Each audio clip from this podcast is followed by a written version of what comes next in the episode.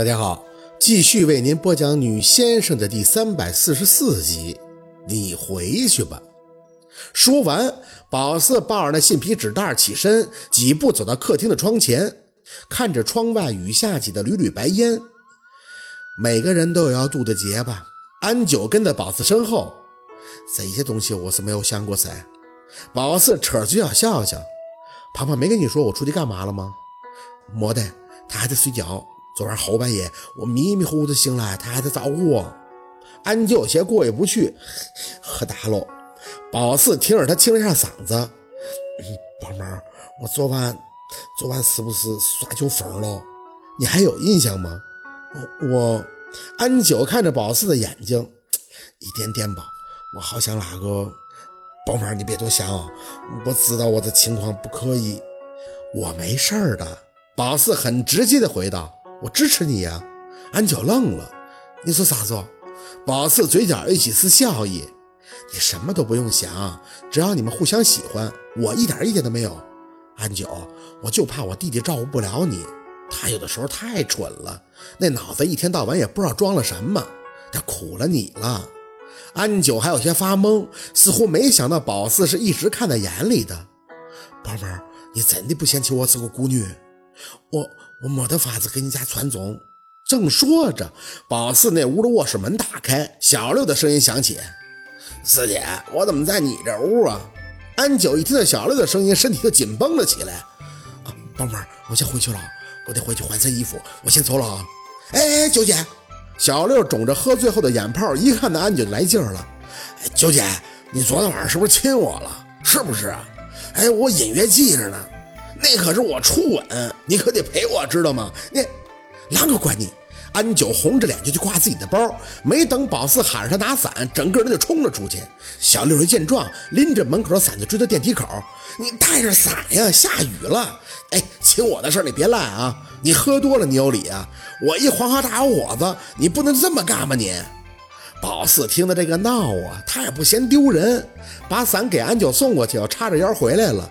四姐，我九姐昨天晚上是亲我了吧？我迷迷糊糊都记着呢。她这酒疯一耍可挺吓人啊！她，你们俩是互亲好吗？啥？宝四垂着脸回到自己的卧室，把快递收到抽屉里，看着跟进来的小六，还张张嘴。安九说不定也是初吻，你占了人家便宜了，是不是你得负责呀？我负什么责呀？小六念叨着坐在宝子身边，他跟个爷们儿似的。我感觉我这嘴唇子现在还疼呢，本来就脆弱，被他那么一摧残，你正经点。小六被宝四喊的愣了一下，怎么了四姐？我九姐生气了，这不就是闹吗？那不能走心吧？在国外，这亲嘴亲脸的都是礼节。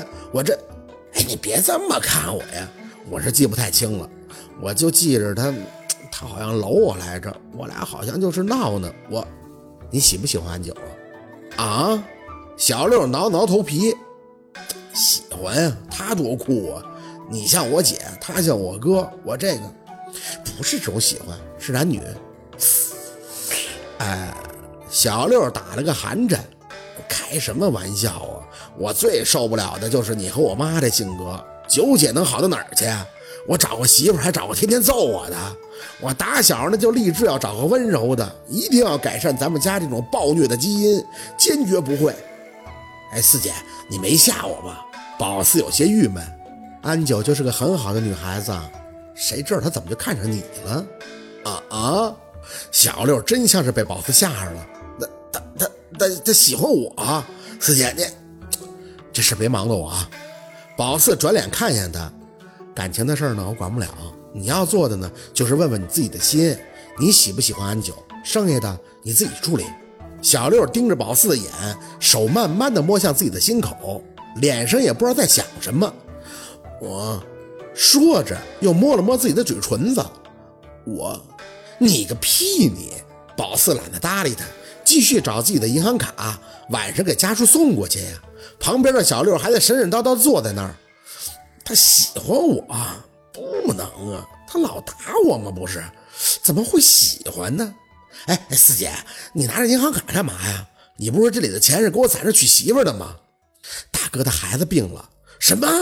宝四叹了口气，看向小六，应道：“家属大哥，孩子得了急性白血病，昨天晚上我去的医院，需要很多钱，所以我晚上得把钱给大哥送过去。白血病，小六瞬间从那种被暗恋的情愫中抽离，脸抽了一下。开玩笑吧，五一大哥不还是抱着孩子去了大嫂老家吗？说都挺好的，怎么会？宝四垂下眼，哼，我也想开玩笑啊。那小六毛了，这个病不是得骨髓移植啥的吗？嗯了一声，对呀，得配型。现在医生已经在骨髓库找什么未点相合的捐献者了。四姐，你真确定？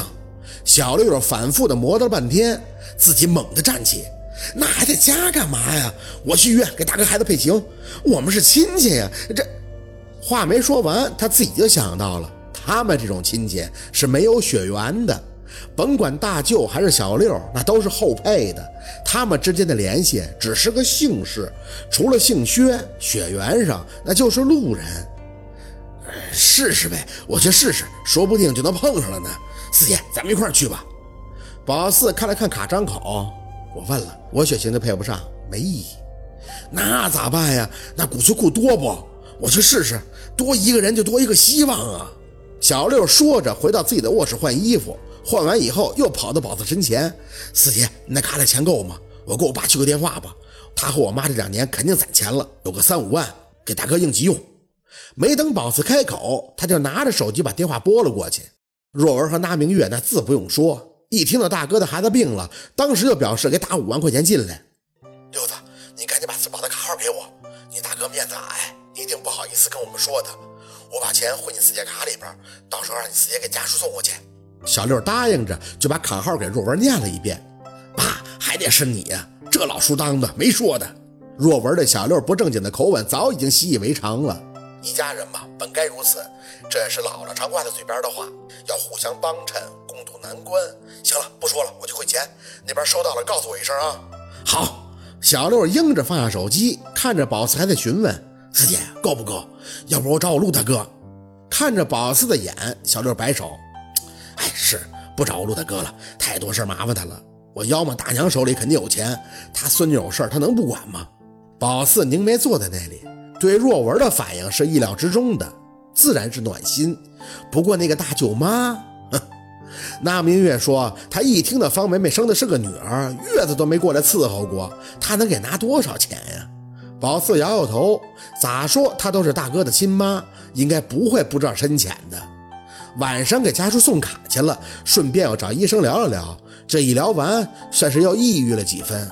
互联网时代的信息查找速度很快，他说：“新信的配型暂时没有找到。”不过医生嘛，说话都是委婉的，说是不要着急，有的等几年还在等，要的就是坚持。宝四想，这大人是可以坚持，可这经济呢？